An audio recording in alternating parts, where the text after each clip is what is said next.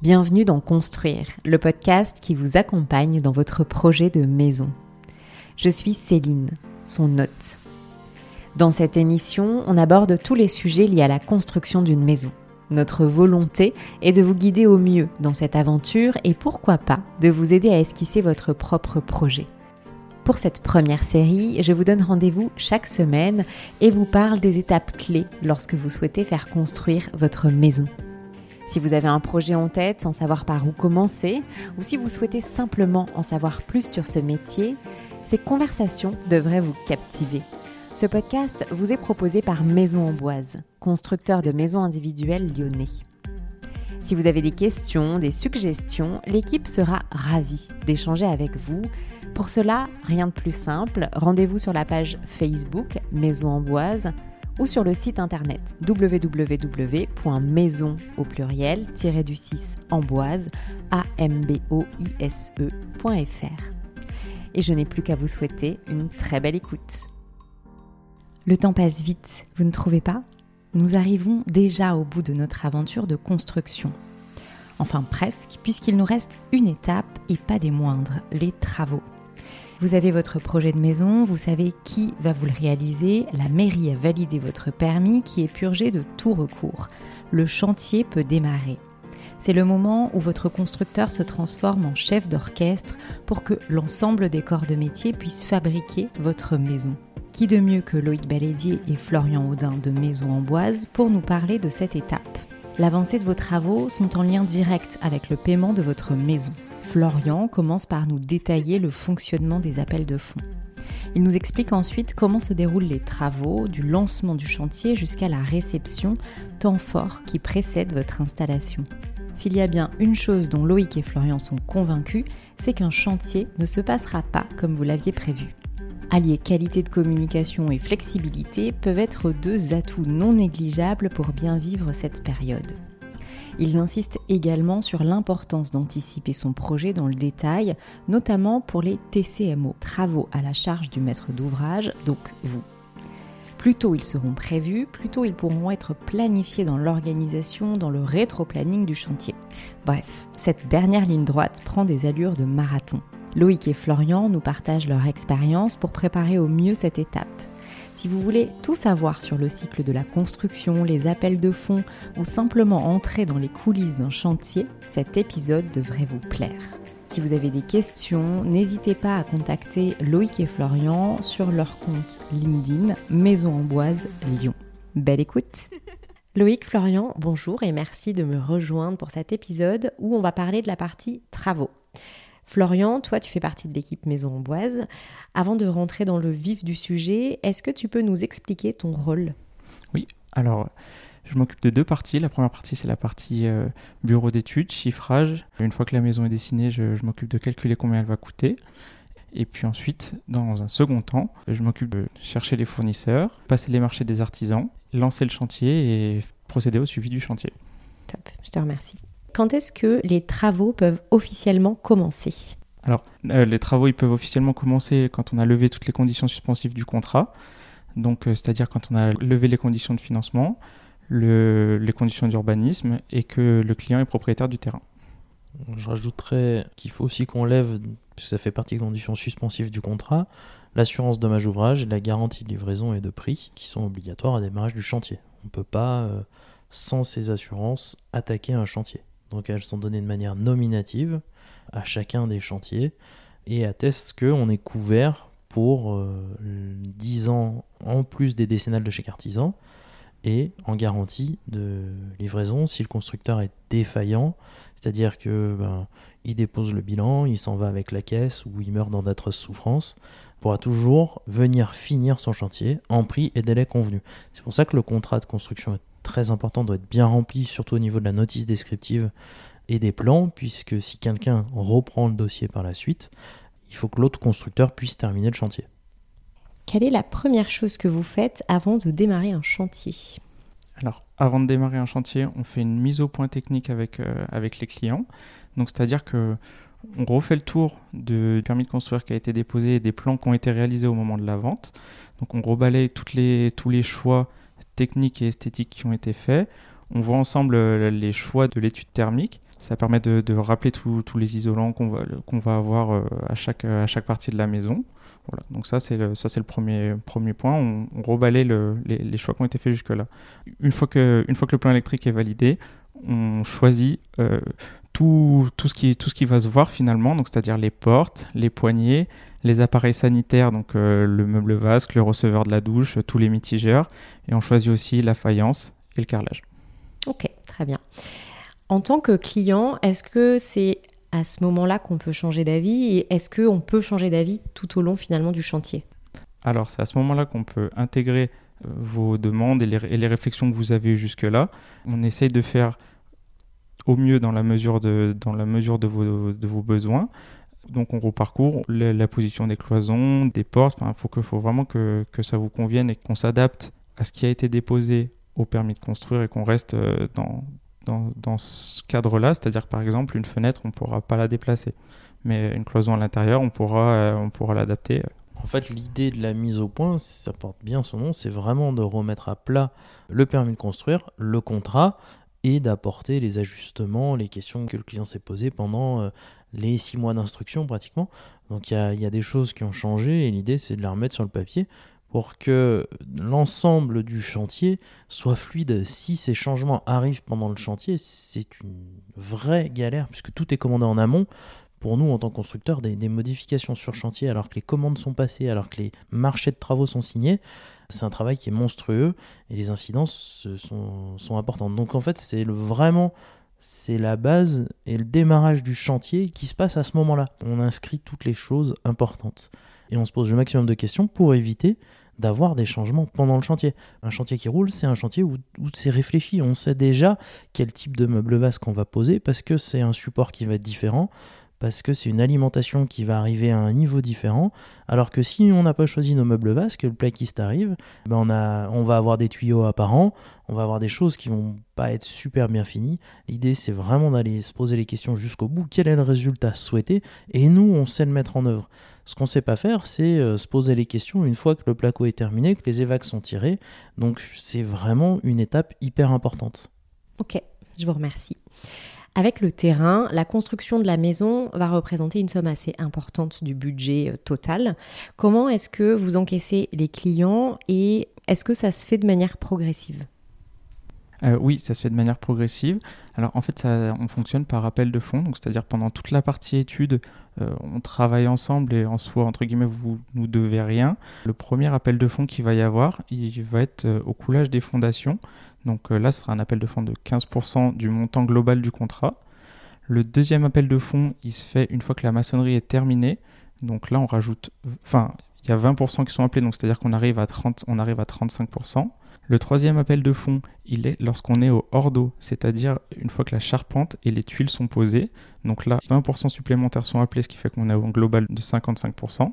Le quatrième appel de fonds, il est à l'achèvement des cloisons et de la mise hors d'air. Donc la mise hors d'air, c'est une fois que toutes les fenêtres sont posées et que la maison est totalement fermée de l'extérieur.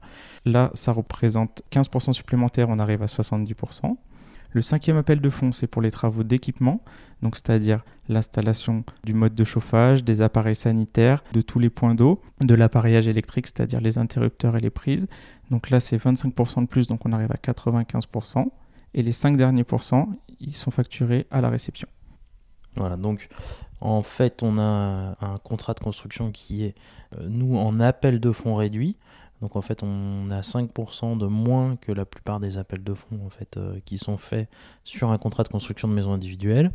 Et on récupère euh, sur le dernier appel qui, au lieu de faire 20% en temps normal, est à 25%. Donc ça, c'est un petit peu notre jeunesse qui, qui nous demande une espèce de, de, prudence sur les appels de fonds pour que les clients soient un petit peu plus protégés et qu'ils aient 5% de plus si on venait à être défaillant donc ça c'est l'assureur qui nous demande euh, d'être un petit peu plus sage sur les deux premières années. Une fois que les deux années sont passées, pour tous les autres constructeurs, enfin qui sont qui ont un peu plus d'expérience, euh, ils auront le droit, euh, eux, de faire des appels de 5% supplémentaires. Pour le dernier appel de fonds, il y a une spécificité, et ça peu importe le constructeur, c'est qu'on doit convoquer à la livraison donc le client. Si tout va bien, c'est assez facile. Si le client est satisfait, qu'il comprend tout ce qu'on a fait et que le résultat euh, lui, plaît, on fait donc une livraison sans réserve, donc un procès verbal de livraison. C'est un document assez officiel, hein, puisque c'est un procès verbal. On livre et à partir de ce moment-là, le client a 8 jours pour régler les 5 derniers pourcents. Une fois ce délai passé, le règlement doit être fait sauf s'il il se rend compte de réserve. Donc ça, c'est ce que le texte de loi dit sur tous les contrats de construction de maisons individuelles. Donc on est protégé, enfin les clients sont protégés jusqu'à l'achèvement. Après, la difficulté, c'est euh, effectivement d'avoir un équilibre. S'il y a des choses qui ne conviennent pas, le plus prudent souvent, et ça c'est légal aussi, c'est de se faire accompagner par un expert.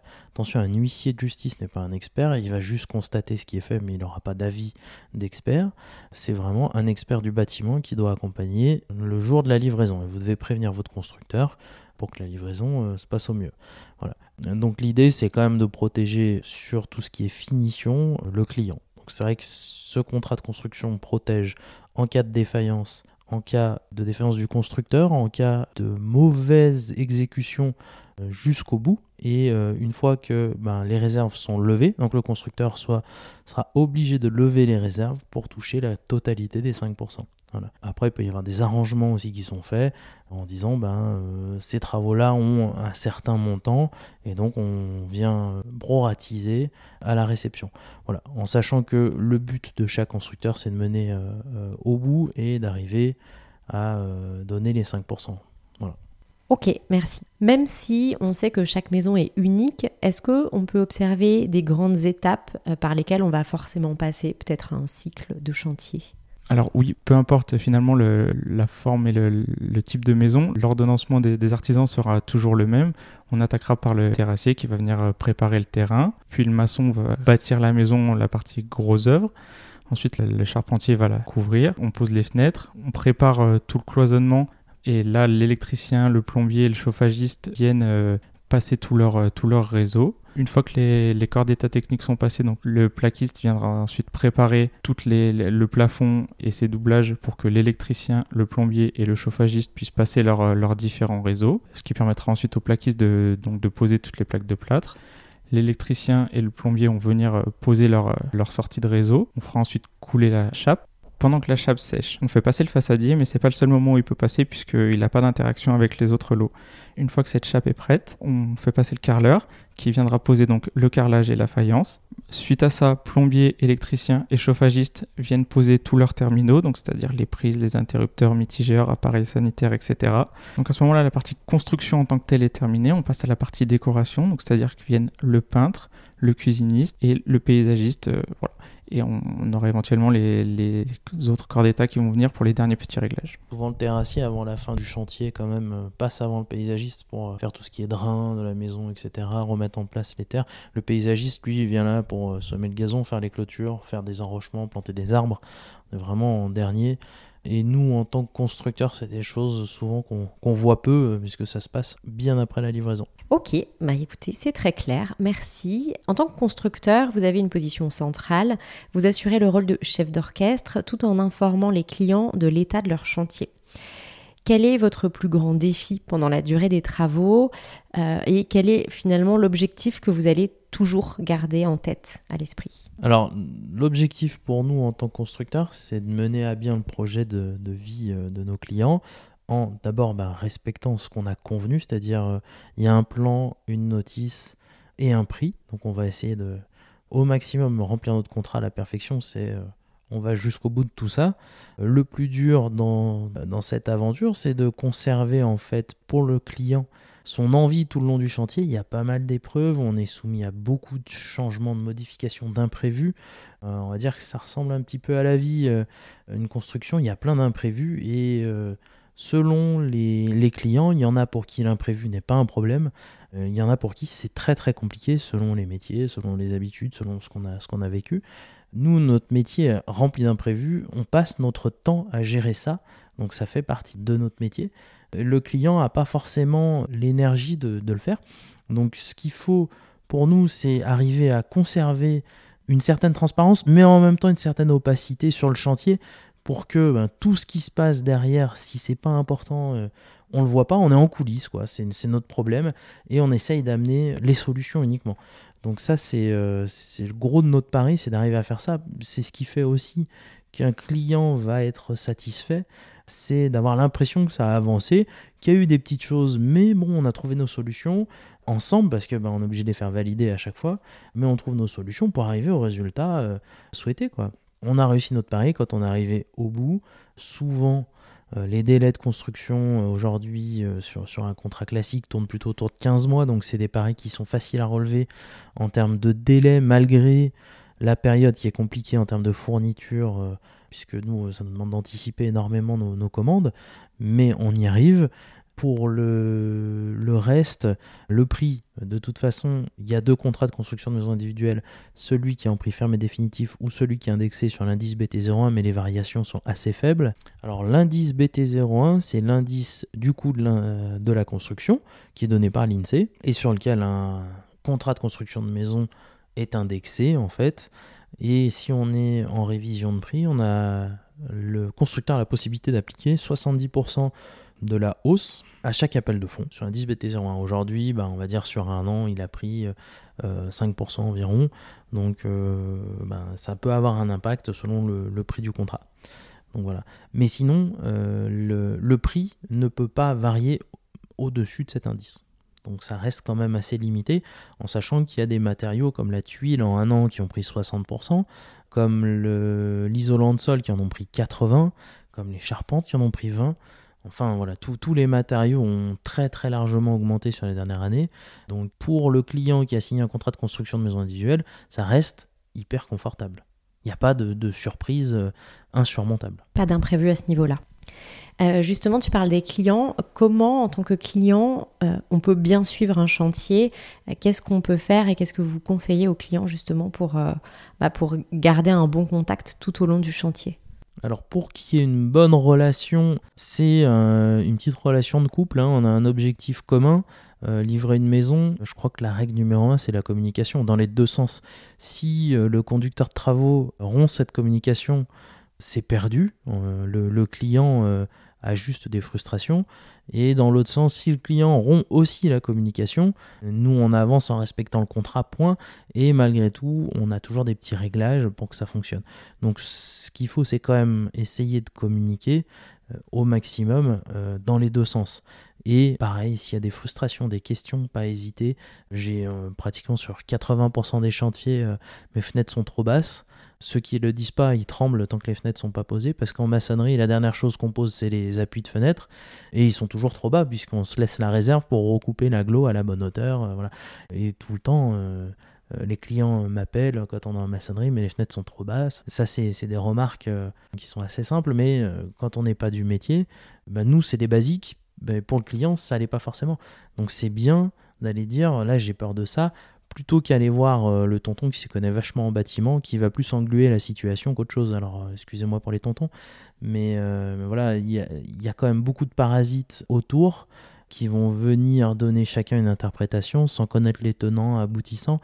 Aujourd'hui, euh, si on est constructeur, qu'on est garanti par un garant, c'est que on a des audits techniques, on a des choses qui nous mettent à l'épreuve. On ne devient pas par hasard constructeur de maisons individuelles et on est obligé d'avoir un minimum de connaissances, de respecter des normes, des règles, si on veut que ça, ça fonctionne. Euh, donc voilà. Je peux rajouter aussi qu'on a une visite qui est obligatoire à chaque appel de fonds. Donc, euh, c'est-à-dire qu'à chaque fois qu'on vous envoie la facture, on, refait le tour ensemble pour vous présenter ce qui a été fait euh, depuis le dernier appel de fonds et répondre à toutes vos questions. Après, nous, on essaie de ne pas se cantonner à ça. Et si vous avez des questions ou des interrogations entre deux appels de fonds, il ne faut pas hésiter à contacter la personne qui suit votre chantier pour avoir, euh, pour avoir la réponse à votre question. On peut même aussi, certains clients choisissent d'avoir des travaux qu'on appelle à la charge du maître de l'ouvrage, c'est euh, les TCMO. Si vous signez un, CCMI, vous entendrez parler de TCMO, travaux à la charge du maître de l'ouvrage. C'est les travaux qui sont gérés par le client direct, par exemple les cuisines, paysagistes, les placards, etc. Ben, L'idée, c'est d'être nous en contact avec vos intervenants, pas hésiter à, à ce qu'on se cale pour que même ce qu'on ne gère pas directement fonctionne bien. Mettre un cuisiniste comme ça sur le chantier, ça risque de mal se passer. Alors que si on s'appelle avant, ouais, moi j'ai besoin de ça, il y, a beaucoup d'échanges là encore. Hein. Euh, euh, c'est penser que chacun connaît son métier et qu'on n'a pas besoin de chef d'orchestre, ça, ça, ne fonctionne pas. Qu'il faut vraiment, vraiment aller chercher à donner toutes les informations nécessaires à fluidifier l'ensemble du chantier.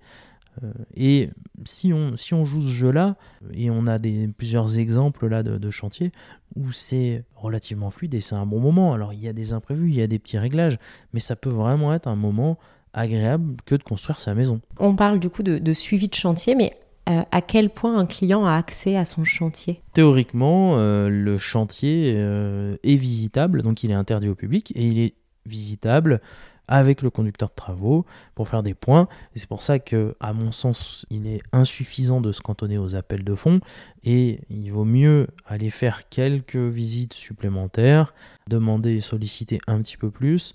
Ça permet d'être rassuré et que le, chantier fonctionne. après, s'il faut y aller tous les jours avec chaque client, ça commence à être compliqué. Mais il vaut mieux crever les abcès assez rapidement pendant le chantier plutôt qu'attendre la fin. Ok, je vous remercie. Sur un chantier, à quoi est-ce qu'on peut reconnaître justement un, chantier qui est bien tenu, qui est bien entretenu? Un chantier bien entretenu, ça se voit déjà à l'extérieur. Théoriquement, s'il est dangereux, il est clôturé. Il y a des, euh, des, bacs ou des zones, en tout cas, qui sont dédiées au tri. Aujourd'hui, ben, on, on fait beaucoup de déchets. Il faut prendre conscience aussi, nous, en tant que constructeurs, qu'on doit trier ces déchets. Euh, le volume est assez impressionnant. Hein entre les palettes, les plastiques, les résidus d'électricité euh, et de bois, de tuiles, de, moellons. Tout ça, c'est énormément de déchets. Donc effectivement, euh, un chantier bien géré trie ces déchets. Et puis on a euh, aussi à l'intérieur la propreté du sol. Chaque artisan, quand il a fini sa journée, qui nettoie, respecte aussi ben, l'artisan qui va arriver. Et ça, ça donne une certaine fluidité au chantier. Ça marche. Quand est-ce qu'on peut dire que officiellement un chantier est terminé? Alors un chantier est officiellement terminé lorsque le PV de réception est signé et que les réserves sont levées. Donc c'est-à-dire que tout est conforme à ce qui a été prévu dans le cadre du contrat de construction de maison individuelle. J'ajouterais que le contrat de construction est terminé lorsqu'on a aussi obtenu la conformité de la mairie, c'est-à-dire qu'on a respecté les plans du permis de construire à la lettre et que l'achèvement est, euh, est régulièrement autorisé par la commune. Là, on ne peut plus revenir sur ce qui a été donné. Et maintenant, toute autre modification demandera soit une déclaration de travaux, soit un autre permis de construire. Ok, je vous remercie les garçons. Une dernière question peut-être euh, sur des conseils que vous pourriez donner aux personnes qui sont en train de faire construire ou qui veulent faire construire pour bien vivre leur chantier. Alors oui, bah, le, vrai conseil qu'on pourrait donner, c'est de mettre à profit le temps d'instruction et de délai de recours du, permis de construire, là, les, six mois, on va dire, qu'il qui va y avoir entre le dépôt du permis et le démarrage des travaux, pour, euh, pour bien réfléchir et, se projeter dans, son futur lieu de vie, pour anticiper notre, notre façon de vivre euh, dans cette, dans cette nouvelle maison et tous les besoins qu'on aura. Comme on vous le disait un peu plus tôt, euh, pendant la mise au point, c'est le moment parfait pour, pour faire les, derniers petits réglages. Ensuite, une fois qu'on est sur le chantier, chaque modification peut avoir des, conséquences sur d'autres corps d'état auxquels on ne va pas réfléchir forcément sur le moment et du coup être, euh, être une source d'erreur. On essaie toujours d'avoir une vue globale. Même si on y réfléchit, en fait, euh, peu importe les modifications, c'est euh, toujours compliqué puisque c'est une incidence réelle sur les commandes, sur les fournisseurs, sur les artisans. Et le bon plan arrivera jamais. On a le droit d'envoyer qu'un seul bon plan. En fait, parce que même quand on leur apporte en main propre, le lendemain, ils arrivent avec un plan qu'ils ont imprimé. Enfin, c'est du vécu. Euh, c'est euh, on plastifie un plan, on le met sur le chantier, on dit c'est ce plan-là. Et euh, bah, comme la semaine d'avant, bah, c'était un autre plan, bah, le, deux jours après, on arrive, mais non, ils sont pas avec notre plan plastifié. Il est dans un coin du chantier. C'est enfin, du vécu. Si on réfléchit en amont à ce qu'on doit faire, c'est beaucoup plus facile. Et, et les avenants multipliés sont autant de sources d'erreurs en fait. Ok, donc si je résume, on communique et on évite de changer d'avis. Alors ça paraît euh, effectivement dit comme ça, ça paraît un peu sectaire. Mais oui, on communique, ça c'est une certitude. Changer d'avis, sincèrement, un chantier où il n'y a pas de changement, c'est pratiquement inexistant, mais essayer de les limiter. Quoi. Si on se pose aucune question qu'on arrive, ben, effectivement, on réfléchit sur place. Ah, mais l'escalier, il est comme ça. Ah j'aurais pensé qu'il serait comme ça. Ben non, mais si c'est écrit, c'est dessiné. Et si on se pose la question sur tout, ça demande un peu plus de préparation. Mais on gagne tellement de temps sur le chantier. Donc il faut vraiment le faire. Merci beaucoup. J'ai quand même une dernière, dernière question. Une fois que finalement les clés sont remises, est-ce que vous restez en contact avec vos clients? Est-ce qu'il y a euh, y a un suivi qui existe ou c'est vraiment la fin de votre collaboration à ce moment-là? Alors nous, on espère sincèrement jamais les revoir. mais ça se passe pas tout à fait comme ça. On a donc deux garanties qui sont incluses dans le, dans le contrat. Donc c'est le parfait achèvement. Donc pendant un an, à peu près tout ce qui peut euh, y avoir comme petite misère, euh, on est là pour, pour intervenir et réparer. Euh, ensuite, on a la deuxième année qui est la garantie de bon fonctionnement. Donc là, on va plutôt avoir tout ce qui est volet roulant, plomberie, chauffage, tous les éléments d'usage qui vont être garantis pendant cette deuxième année. Après les huit années qui suivent, donc pendant 10 ans, c'est l'assurance dommage ouvrage. Et là, ça a uniquement les problèmes de gros œuvres, alors la définition est assez précise, c'est tous les désordres rendant le bien impropre à sa destination. Il faut que ce soit quand même des désordres assez importants pour être couvert. Euh, une micro-fissure sur une façade, désolé, mais ça sera jamais pris en garantie, même dans les deux premières années, même si c'est pas très agréable, des micro-fissures ça arrive, il y a des retraits, euh, voilà, tant que ça rend pas, tant que ça fait pas des fuites d'eau à l'intérieur, tant qu'il n'y a pas de problème d'humidité ou de choses comme ça, ça reste du désordre dit esthétique. Par contre, effectivement, si on a euh, une fuite au toit, si on a un carrelage qui viendrait coupant, il y a pas mal de choses comme ça. Là, on est très vite pris en charge par la dommage ouvrage. Donc ça reste quand même un lien pendant une dizaine d'années. C'est rare qu'on ne soit pas informé euh, par le client s'il y a un problème.